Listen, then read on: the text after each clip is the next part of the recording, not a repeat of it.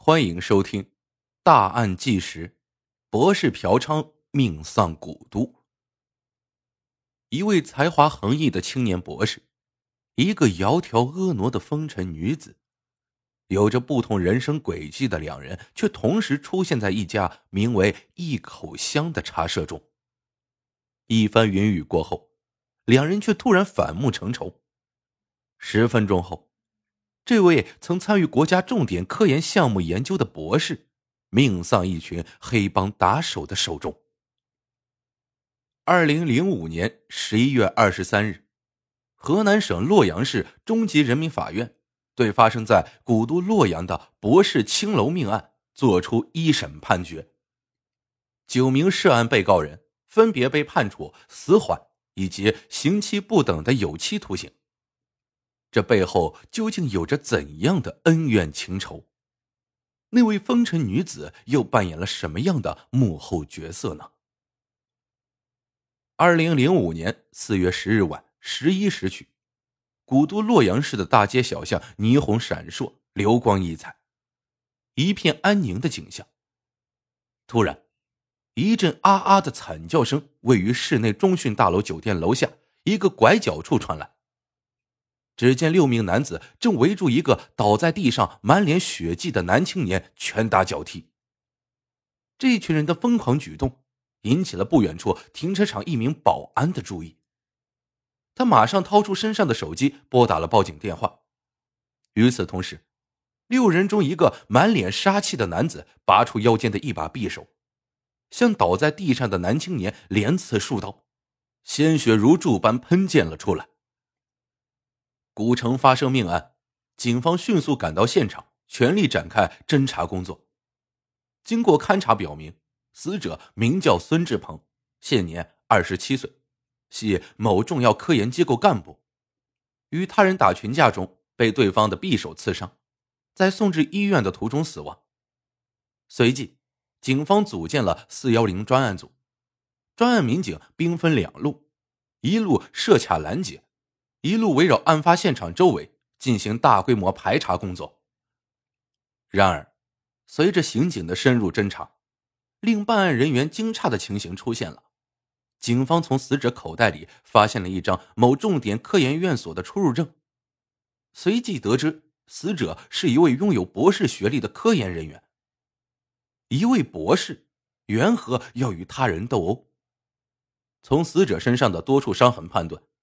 中讯大酒店楼下可能并非第一现场，那么，第一现场又在何处呢？死者身上的钱物丝毫未丢，犯罪嫌疑人的动机究竟是仇杀还是情杀呢？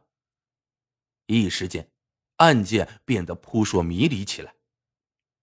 四月十一日凌晨三点，死者单位的领导专程赶至专案组，向民警详细介绍了孙志鹏的个人情况。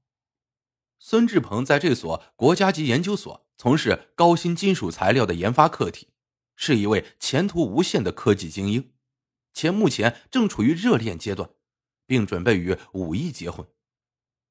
四幺零专案民警认真记录了死者的个人情况后，依照死者没穿内裤也没穿袜子的情况判断，案发背景极有可能与附近的某个娱乐场所有关。随即。警方将案发附近方圆数公里之内的娱乐场所列入了重点排查范围。很快，主要犯罪嫌疑人灿辉浮出水面。经过民警仔细查访，灿辉真名叫李灿辉，现年十九岁，在一口香茶楼、冠宏美容美发厅等娱乐场所看场子，曾参与多起群殴事件。由于有重大作案嫌疑。警方决定立即对李灿辉实施抓捕行动。很快，警方就将藏匿在孟津县朝阳镇某旅社内的李灿辉等人抓获，随行的还有五人落网。见大势已去，李灿辉等人终于对犯罪行为做了彻底交代。我只是想吓唬一下那小子，没想到他这么不经打。这一切都是阿美和郝萍萍让我干的。阿美和郝萍萍是些什么人？为什么与这些混混有如此紧密的瓜葛？他们又是怎样与具有博士学历的死者结怨的呢？故事还要从头说起。孙志鹏春节休假回到单位上班以后，便与同事投入到紧张的科研项目之中，还准备在完成项目后撰写一篇科研论文。当时女友正在外地，风华正茂的他心情也渐渐躁动起来。一对身处异地的热恋中的年轻人，虽然可以通过手机、网络诉说相思之情，但是这些必定是镜中花、水中月，可望而不可及。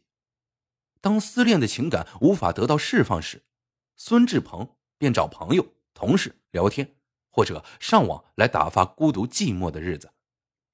四月十日这天是星期日。孙志鹏与同事一起加班加点的，终于完成了所负责的科研项目。伴随着大家一声欢呼，孙志鹏也最后一个站起身来，用力捶了捶感觉酸困异常的腰身。随后，在同事们决定出去找个饭店庆祝一番的提议下，孙志鹏与众人一道走出了单位。当晚，孙志鹏与几位同事在一家饭店里喝了个酣畅淋漓。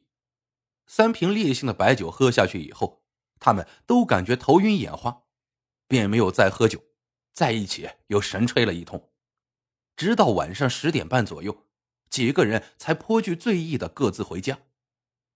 孙志鹏一个人摇摇晃晃的走在回宿舍的路上，或许是体内燃烧的酒精所激发。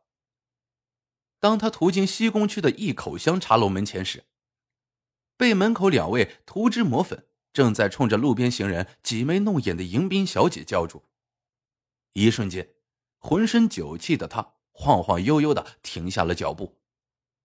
两位小姐见生意来了，立即上前拉住了孙志鹏，柔声细语的说：“大哥，咱们这里好玩的多着呢，而且物美价廉，保证让大哥心旷神怡，呼吸加快。”随后。两位小姐一前一后簇拥着孙志鹏进了茶楼。其实，这家一口香茶楼名曰茶楼，却是一个风月场所。该茶楼的女老板还同时经营着另一家叫“冠红”的美容美发厅。此刻，孙志鹏懵懵懂懂的进入茶楼里，一位四十多岁的矮胖女子立刻招呼来三名穿着迷你超短裙。娇媚异常的年轻小姐围了上来。面对此情此景，醉意朦胧的孙志鹏也是惊得一愣，酒似乎是醒了些。毕竟自己也是第一次来这样的地方，他便有意转身离去，